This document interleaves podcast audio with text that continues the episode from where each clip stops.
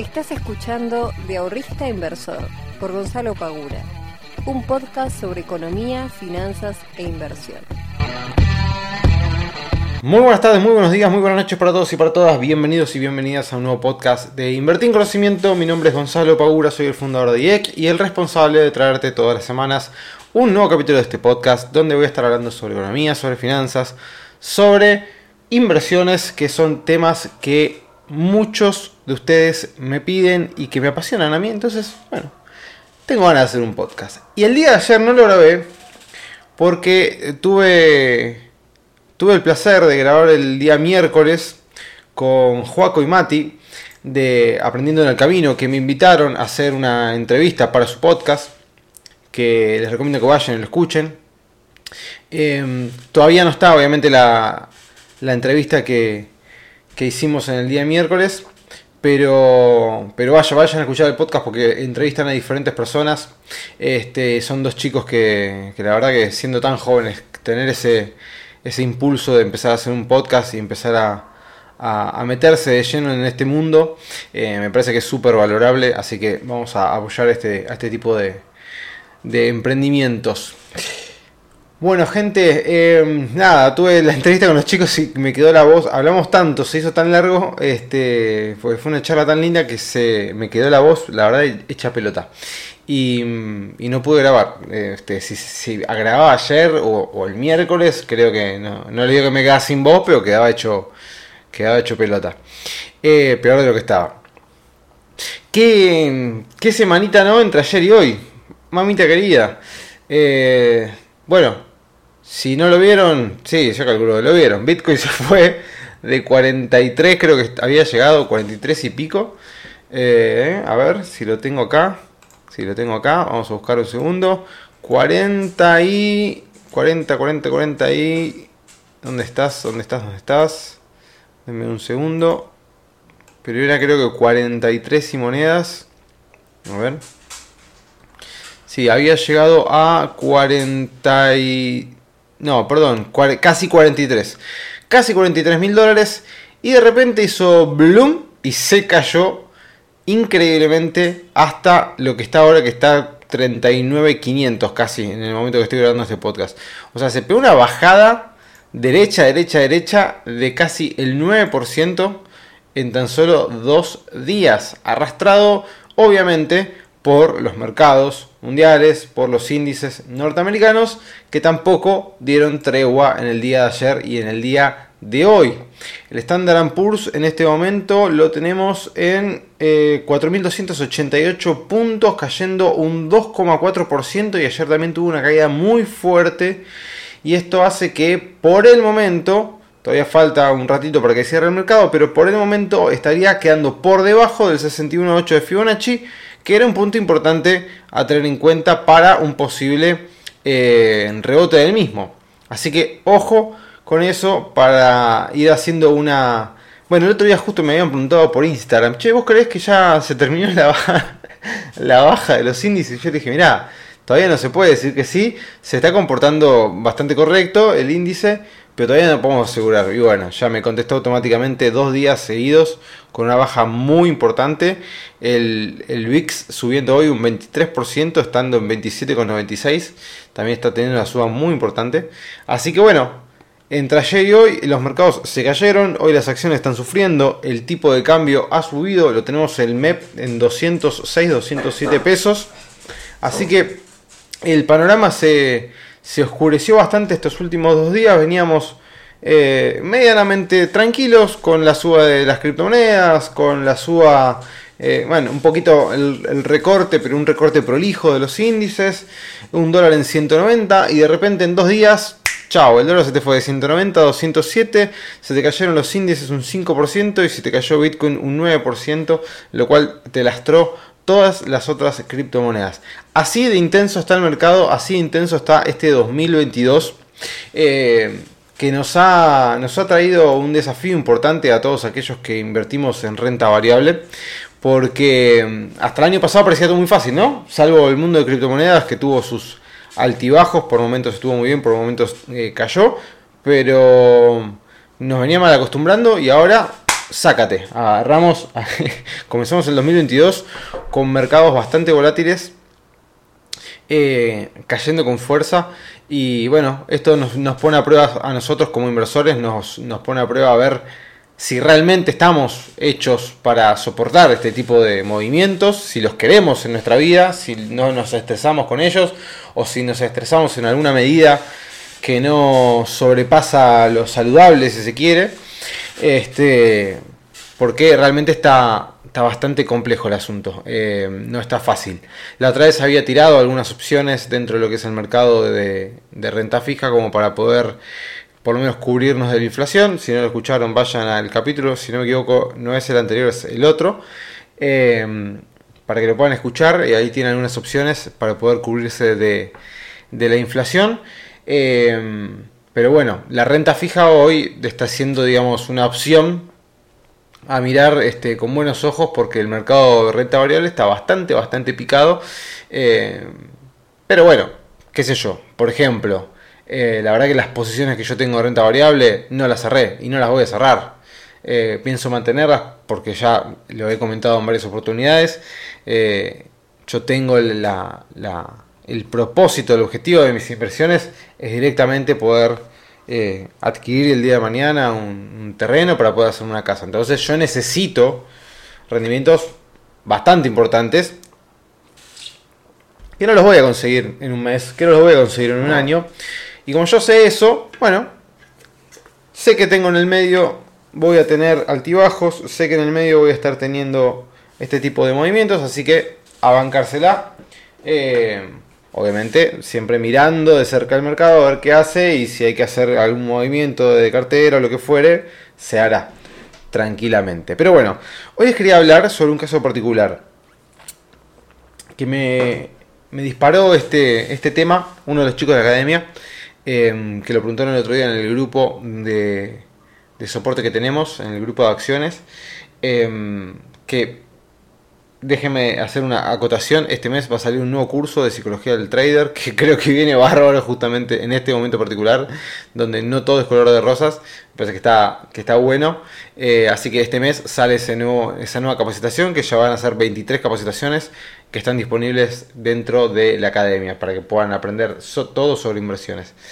Em, dicho esto, el otro día eh, consultan, che, ¿sería una buena oportunidad comprar acciones de Netflix ahora que están a precios de 2018? Porque el otro día Netflix cayó eh, un 20 y pico por ciento, si no me equivoco, cuando se dio a conocer el dato de que por primera vez en una década había tenido menos suscriptores que... Eh, bueno, menos suscriptores, básicamente. Por primera vez en 10 años. Entonces, se cayeron, se desplomaron y dejó un gap asqueroso, que ustedes lo pueden ver, cayendo de los 334 dólares a los 226 dólares y todavía dos días después de eso sigue cayendo. O sea, no le alcanzó con eso, sino que todavía sigue cayendo. Que de todas formas, si nosotros miramos un poquito el gráfico de Netflix, ya veníamos teniendo una baja importante desde los 700 dólares hasta los 516 dólares. Ella fue, es, esa baja sola ya había sido una baja del, ya les digo cuánto, del 25% en dólares, un montón. Y ahí tuvo un primer gap tuvo un gap del 22%, después repunta y continúa bajando.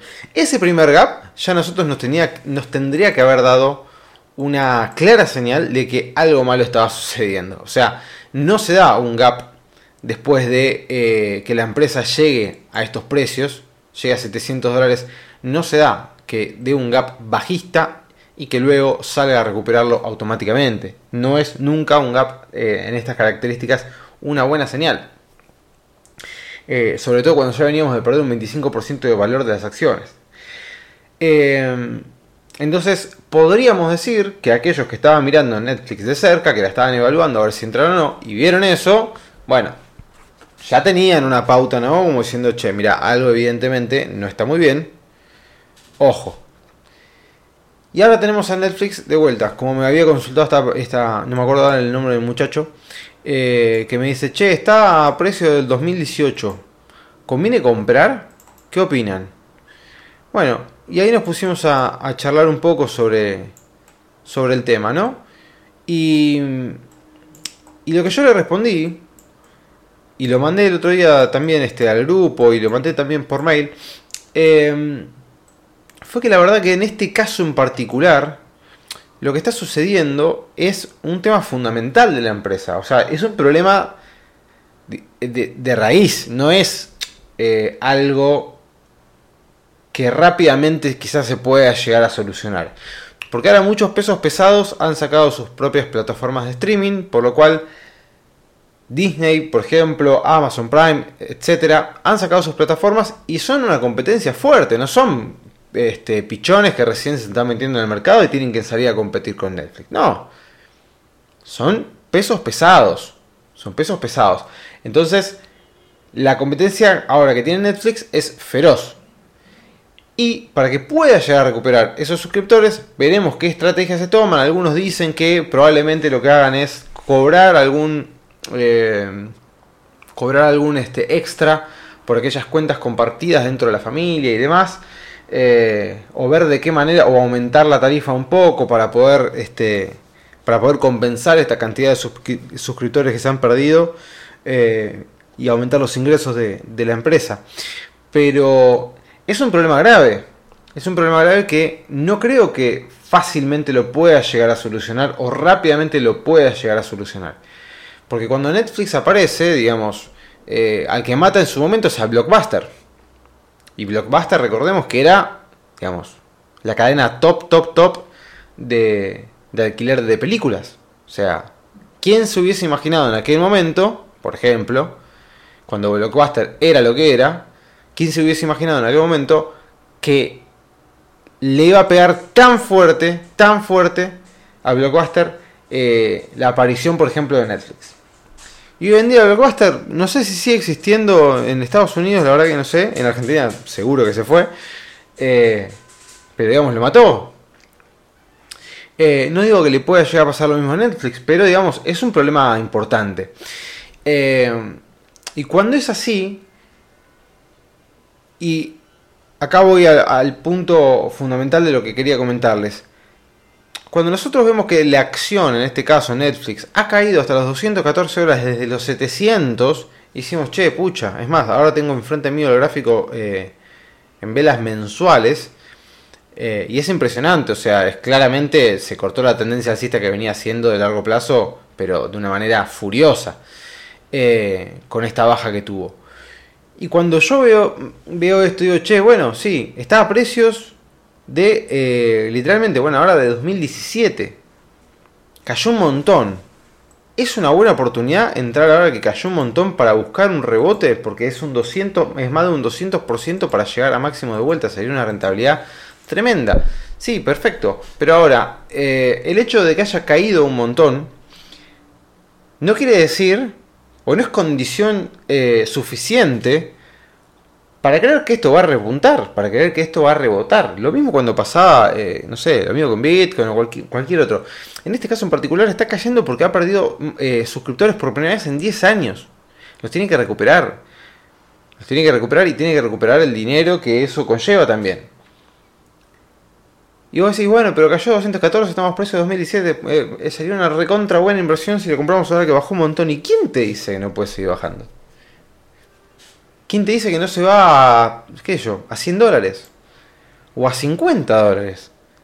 O a 20 dólares. ¿Por qué no se podría ir a 20 dólares? Digo, no, che, ¿cómo será 20 dólares? Si valía 700. está bien. ¿Y qué tiene que ver? Y PF, eh, Banco Galicia valía 70 y pico dólares. ¿Y cuánto vale? ¿Cuánto vale hoy? Vamos a ver, ya que tengo la computadora enfrente. Banco Galicia en su máximo valía 70 dólares, hoy vale 9. ¿Y? ¿Y cuánto cayó? Un montón. ¿Y sí? ¿Y por qué no puede seguir cayendo? Entonces, que haya caído un montón, es más, desde su máximo viene cayendo un 91% de pérdida de valor Banco Alicia. Fíjense si no se puede seguir cayendo. Este. Entonces, cuando nosotros decimos, bueno, cayó un montón, probablemente pueda ser una buena oportunidad para comprar porque el precio, que esto, que el otro, que pin, que pam. Eh, siempre se puede seguir cayendo más. El límite es cero. El límite es cero. Más de cero no se puede caer, pero hasta cero tranquilamente. No digo que vaya a pasar con Netflix, sino lo que voy es no se metan a comprar una acción solamente por el hecho de que haya caído un montón, porque aparte hay otra hay otra cosa que es, es eh, que es muy importante tener en cuenta, que el cayó mucho, la frase, ¿no? La frase ya cayó mucho es totalmente subjetiva. Es totalmente subjetiva a cada persona. Para una persona un 10% es ya cayó un montón, para otra persona un 10% es no, todavía no cayó nada, le falta un montón por caer. Y otra persona dice, cayó, pero quizás le falta un poco más. Y así podemos tener muchas opiniones sobre si ese 10% es mucho o poco. ¿Es mucho poco en función de qué? ¿Es mucho poco en función de quién? Entonces, como la caída es subjetiva, evidentemente, si cayó de 700 a 200 es una caída, eh, pero de vuelta, es subjetiva. A unos les puede parecer mucho, a otros les puede parecer poco. A un analista que esté, pero recontra mega metido dentro de lo que son los balances de Netflix, te dice: Mira, en función de lo que yo estoy viendo en los balances, esta caída todavía se queda corta. Todavía falta mucho por caer. Entonces, tengamos cuidado con ese tipo de cosas. Cuando nosotros vemos que una acción se desploma de esta manera, cuando vemos que encima lo hace por un tema que realmente está afectando a los balances de la empresa, como es la pérdida de 800.000 suscriptores dentro de la plataforma, si no, si no mal recuerdo creo que era esa la cantidad, eh, quizás todavía no sea suficiente la caída. Entonces, si queremos entrar a Netflix o a la empresa que sea o a la criptomoneda que sea, siempre es bueno, aunque a veces cuesta aceptarlo, cuesta asimilarlo, pero siempre es bueno esperar que el mercado sea el que nos diga, che, hasta acá llegamos, por el momento no se va a bajar más, vamos a comenzar a rebotar. Y nosotros, una vez que esperamos eso, lo más probable es que nos vayamos a perder una pata del rebote, pero no podemos, no sabemos hasta dónde va a caer. No lo podemos saber. Podemos estimarlo, sí, tenemos herramientas para estimarlo, Sí. ¿Se cumplen muchas oportunidades? Si hacemos un buen análisis, sí. Ahora, puede no. Y ese puede no, no puede perjudicar. Entonces, lo que es aconsejable en esos casos es utilizar estas herramientas para hacer este tipo de análisis, de ver hasta dónde podría llegar a caer, ir chequeando si esos puntos se van respetando y si se van respetando, esperar hasta que el mercado nos dé entrada y cuando nos dé entrada, recién ahí nosotros meternos en esa empresa en la cual queremos invertir. Pero recordemos esto, la caída o la suba, o la suba, y esto se los comento porque me ha pasado un montón de veces, ¿eh? Me ha pasado un montón, un montón, un montón, un montón de veces, sobre todo más que nada cuando eh, hago trading, y me sigue pasando, de hecho, me sigue pasando. Eh, sobre todo en el mundo de criptomonedas que todavía está, es tan volátil, ¿no? Entonces uno cuando viene del mercado tradicional todavía ve algunas subas en las criptomonedas que dice, che, pucha, qué, qué pedazo de suba o qué pedazo de baja en un solo día. Eh, y me sigue pasando esto que sí, bueno, no sé, el otro día subí a Luna, un 20%. Sí, che, ya subió un montón. Sí, para vos. Y para el otro no. Entonces yo decía, bueno, ¿qué hago? ¿Meto un short porque ya subió un montón? Y no, la tendencia es alcista. ¿Por qué se mete un short? Anda long, pero ya subió un 20. ¿Y por qué no puede subir un 25? Bueno, así es con todo. Entonces, como nosotros no podemos basarnos en nuestras subjetividades si ya subió un montón o si ya bajó un montón, tenemos que basarnos en lo que el precio nos está diciendo. El precio ahora nos está diciendo Netflix está cayendo y todavía no encuentra un piso. Entonces esperemos a que ese piso aparezca y actuemos después de que ese piso aparezca y cuando el mercado nos dé entrada. Lo mismo en las criptomonedas, lo mismo en cualquier cosa de renta variable que ustedes quieran invertir. Esperemos que el mercado nos dé un piso, esperemos que el mercado nos dé un techo, esperemos algo, no tratemos de anticiparnos porque ahí es cuando generalmente sucede que cometemos muchas órdenes que después nos termina saltando el stop loss, porque le faltaba un pedacito de caer y nosotros pusimos el stop loss muy justito. Entonces, para evitar esas cosas, vamos a perder un poquito de ganancia, suponete. Bueno, preferible perder un poquito de ganancia, pero ganar en seguridad al momento de, abrir una operación. Nada, es un humilde consejo. Eh, o una humilde eh, visión de alguien que ha intentado anticiparse a los suelos, a los techos, a los soportes, a las resistencias y ha fallado en una gran, gran cantidad de oportunidades y todavía me sigue pasando cuando me quiero hacer el, no, esto va a llegar hasta acá y desde acá va a rebotar y después el mercado dice, no, flaquito, desde acá no va a rebotar, voy a seguir cayendo y decís, ¿cómo puede ser? Fallé. Bueno, entonces yo trato de transmitirle siempre mi experiencia, eh, también comentándole mis aciertos y mis errores. Así que espero que les sirva. Y bueno, nos veremos la próxima semana en un nuevo capítulo del podcast. Muchas gracias a todos por escucharme. Les mando un muy fuerte abrazo, que tengan un lindo fin de semana. Chao.